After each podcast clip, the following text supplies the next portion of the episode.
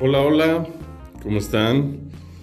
Pues este es otro capítulo de los relatos que me han pasado y este en particular lo, lo platico, pues no sé, me causa todavía mucha angustia recordarlo. Fue aproximadamente hace 10, 12 años. Eh, y, y, sí fue una de las trágicas, trágicos acontecimientos por los que he pasado. Pues eh, les platico, estaba yo, pues yo tenía pues, normal mi cochecito y todo el rollo. Sin embargo, pues siempre eh, como que hay una edad en que pues, yo estaba chavo todavía, bueno, no, no porque no lo esté, ¿verdad? Pero en ese entonces, pues es la etapa que quería obviamente pues tener un mejor coche y, y pues siempre buscas como que Ahorita ya me da igual, ¿no? Por ejemplo, el carro que tenga mientras camine y mientras no me deje tirado, pues a gusto. Pero en ese entonces yo tenía un cochecito normal, se puede decir, y vi anunciado un Mercedes, un clase A, que son como las camionetitas. Este, no, era, no era nuevo, tampoco era tan viejo, pero el precio oh, me pareció accesible yo, mi carrito que tenía, pues no era un carro de lujo, no era un Mercedes, obviamente, pero sí era un carro, eh, si no era del año, era un año antes, ¿no? O sea, de reciente modelo. Entonces, pues se me ocurrió hablar a este, a este cuate del coche, del Mercedes, y este, se llamaba, lo tengo muy presente, se llamaba Michel Abselén, se llamaba vivía en Cotitlán Escali y, le hice mi propuesta.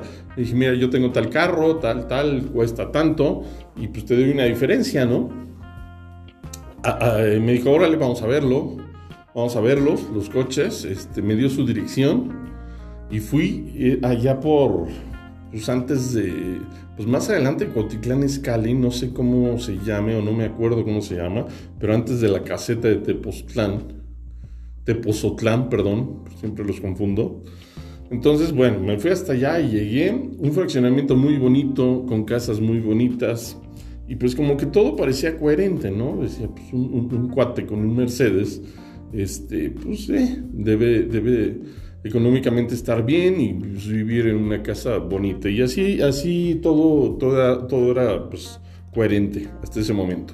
Vio mi carrito, Vi el Mercedes, me gustó mucho, pues un Mercedes no deja de ser Mercedes, independientemente por la marca, pues eh, los detalles que tiene, la comodidad, ¿no? Eh, pues todos los detalles que hacen la diferencia a un, a un carro de esa marca.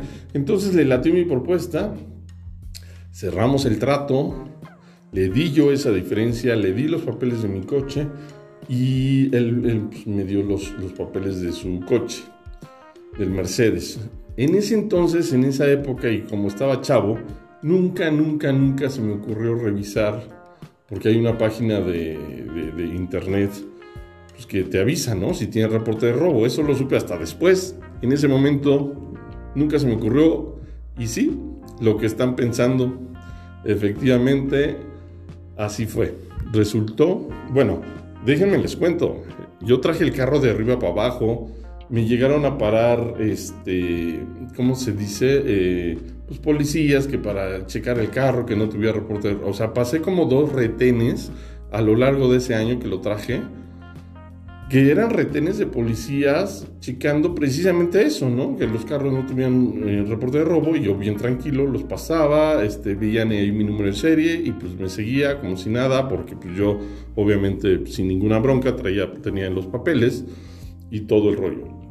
Bueno, total, para no hacerles el cuento más largo, eh, en una de esas me para una patrulla acá por el edificio del pantalón. Yo, yo, ya estaba trabajando aquí en Televisa Santa Fe. No sé, por ahí tenía que haber un cliente, una cita, algo, ahí por el edificio del pantalón y me para una patrulla. Y yo, pues, sin bronca, me paro. ¿Qué pasó, oficial? me dice, es que su carro, nosotros eh, tenemos en nuestra patrulla equipado una cámara que, disparamos eh, a, placas y, las, y pues automáticamente nos, nos sale si tenemos reporte de robo, si tiene reporte de robo al, carro al que, al que le toma la foto las placas, ¿no? Y, me dicen, ¿y tu carro tiene reporte de robo? Y yo, no, pues no puede ser, ¿cómo cree? No, sí, hasta eso muy amable los policías. Dijeron, ¿sabes qué? Acompáñanos a la agencia 50. Es el búnker, el que está allá por Televisa Chapultepec, en la colonia de doctores que es oficialía de reportes, es oficialía, perdón, de carros robados, de autopartes y de delitos sexuales. O sea, no sé por qué mezclan esos eh, delitos en esa fiscalía, pero ahí es a donde llevan a los que roban partes, a los que roban carros y a los que cometen delitos sexuales. Entonces, pues ahí comienza mi pesadilla, porque yo tranquilo me voy sin bronca. Mientras voy en camino, la patrulla va atrás de mí, muy tranquilos todos y, le hablo a mi mamá, le digo, oye, me pararon por esto, no te preocupes, mira los papeles, yo todavía vivía con mi mamá, los papeles del coche los tengo ahí en mi closet, hasta arriba, en el portafolio es un folder tal, tal, alcánzame, porfa, este, pues nada más para enseñarlos, ¿no? Yo súper tranquilo.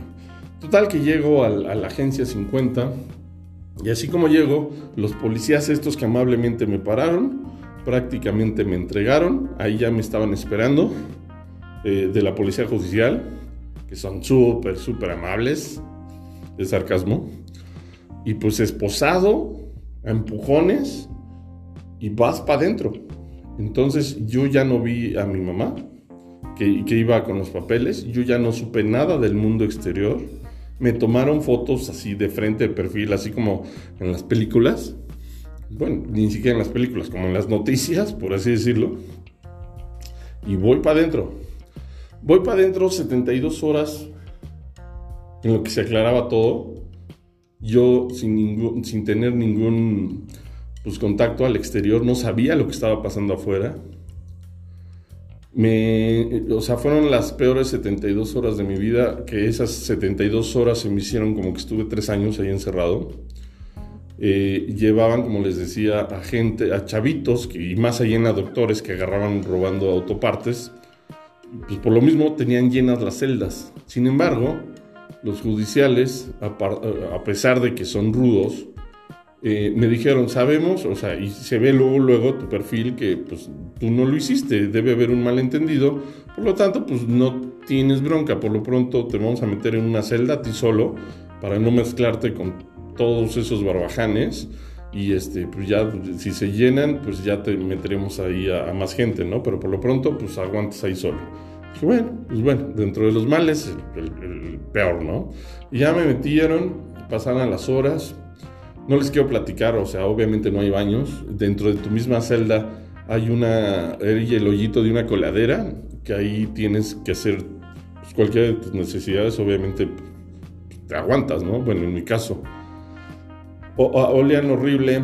La cama, pues es así como las películas, no es cama, es una plataforma ahí de cemento y, tienes una, pues una, un cobertor, una cobijita, o sea, que obviamente no te la pones porque está súper sucia, apesta horrible.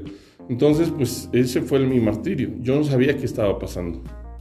Entonces, pues pasan estas 72 horas que ya no me podían tener más si pasaba yo a 73 horas, o sea, no podía yo estar 73 horas, por ejemplo, porque ya otra, o sea, cualquier otro movimiento, si no se aclaraba nada, era mandarme directamente al reclusorio.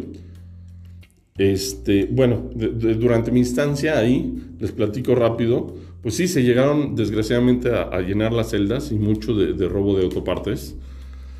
Y llegó un chavito que venían golpeando, chavito 17, 18 años, lo venían golpeando en, lo que lo metían a la celda que le quitaban el cinturón, las agujetas, estaba otro de, los policías viendo su celular. Y entonces, este, pues veían, yo veía que veían su celular y lo seguían golpeando con más intención. Entonces, este, pues lo que me dice uno de los policías, me dice, mira, ya tenemos lleno al tope todas las demás celdas, lo vamos a meter aquí contigo, pero ni siquiera se te ocurra hablarle ni que él te hable, porque este hijo de, ya saben, este, lo agarramos infraganti violando a una niña de dos años. Y revisando ahorita su celular, tiene muchísimos videos violando a niñas de 2, 3, 4 o 5 años. Entonces este seguramente va a durar unas horas aquí y se va directamente al reclusorio y mientras lo seguían golpeando, lo, seguían, lo tenían todo sangrado y todo y pues lo meten a mi celda. Entonces, estando en mi celda, pues imagínense, ¿no? Yo aterrado, eh, y pues sin saber qué pasaba allá afuera. súper aterrado y sí, le hice caso a los policías, no le voy a hablar a este cuate, ¿no? O sea, a pesar de que no soy su, su perfil, su target de, de, pues de, de, que me vaya a hacer algo, este, pues de todos modos, ¿para qué le hablo? Y él sí me preguntó, me dijo, oye, ¿tú qué haces aquí? ¿Qué hiciste? Y yo le dije, yo estoy por robo de auto. Y me preguntó, me dijo, ¿y si te lo robaste? Y yo, para hacerme el valiente, por hacerme el, rudo, para espantarlo, le dije, sí, sí me lo robé y hasta maté al conductor. Ya después que sales, obviamente piensas con cabeza fría y dices, no manches, o sea, no mames, o sea, si hubiera una cámara ahí y yo estoy diciendo esas declaraciones, o sea, vas directamente al reclusorio, vete a saber cuántos años, ¿no? Pero pues bueno, en ese momento no lo pensé y, pues mi, mi miedo por estar con ese tipo de personas en la misma celda, pues sí, no, no, no me ayudó a, pensar razonablemente, ¿no? Bueno, total, eh, ya se cumplen las 72 horas, me sacan, y pues ya veo a mi familia y a todo el mundo ahí, este, con un abogado, y ya me explican, les digo, ¿qué onda? ¿Por qué tardaron tanto? Porque yo todavía reclamándoles, en vez de agradecerles, yo todavía, ¿qué, qué onda? ¿Por qué me tuvieron tanto tiempo? ¿No pudieron moverse antes o qué? Y ya me explica el abogado, no, pues ¿sabes qué? Sí hubo robo de, de, auto, o sea, legalmente, si se pudiera decir, el carro que te vendieron este, era robado te dieron la factura así fielmente escaneada, fielmente escaneada, y tuvieron que entrar los peritos a determinar, porque llegó la aseguradora. Este cuate lo que hizo, el tal Michel Apselén, lo que hizo fue eh, vender el carro, no, perdón, reportar robado el carro, dejar pasar un, un, tiempo en lo que se lo pagó la aseguradora, la aseguradora se lo pagó, y luego ya sacarlo a vender y pues fui yo el que caí. Entonces la aseguradora se lo pagó a él y entonces ahí en la fiscalía, ya cuando tenían el carro y me tenían ahí detenido, pues obviamente los policías dan el pitazo a las aseguradoras para que vayan luego, a reclamarlo. Entonces la aseguradora llegó a reclamar el carro, presentó los papeles que Michelle Abselén le, había, le había dado este, y pues tuvieron que entrar los peritos a determinar cuál era el original, si el mío, el que yo tenía, o el, de, que tenía la aseguradora. Desgraciadamente los falsos fueron los míos y entonces por eso me, encerraron y me quitaron el carro. Total que pagué, pagué eh, pues una multa, pagué mordidas, mordida tras mordida y este, y pues ya, pude salir de ahí, pero esa fue una muy mala anécdota que que pasé, que viví, que no se lo deseo a nadie, la neta. Y pues así fue como, como, como están las cosas. Esperemos que en México pueda haber mejor justicia en un futuro porque de verdad lo vivido. Eh, sí fue muy mala experiencia, fue mucha gastadera de dinero en mordidas, tras mordidas, tras mordidas, tras pagos. Entonces esperemos que, pues que, que se componga este rollo.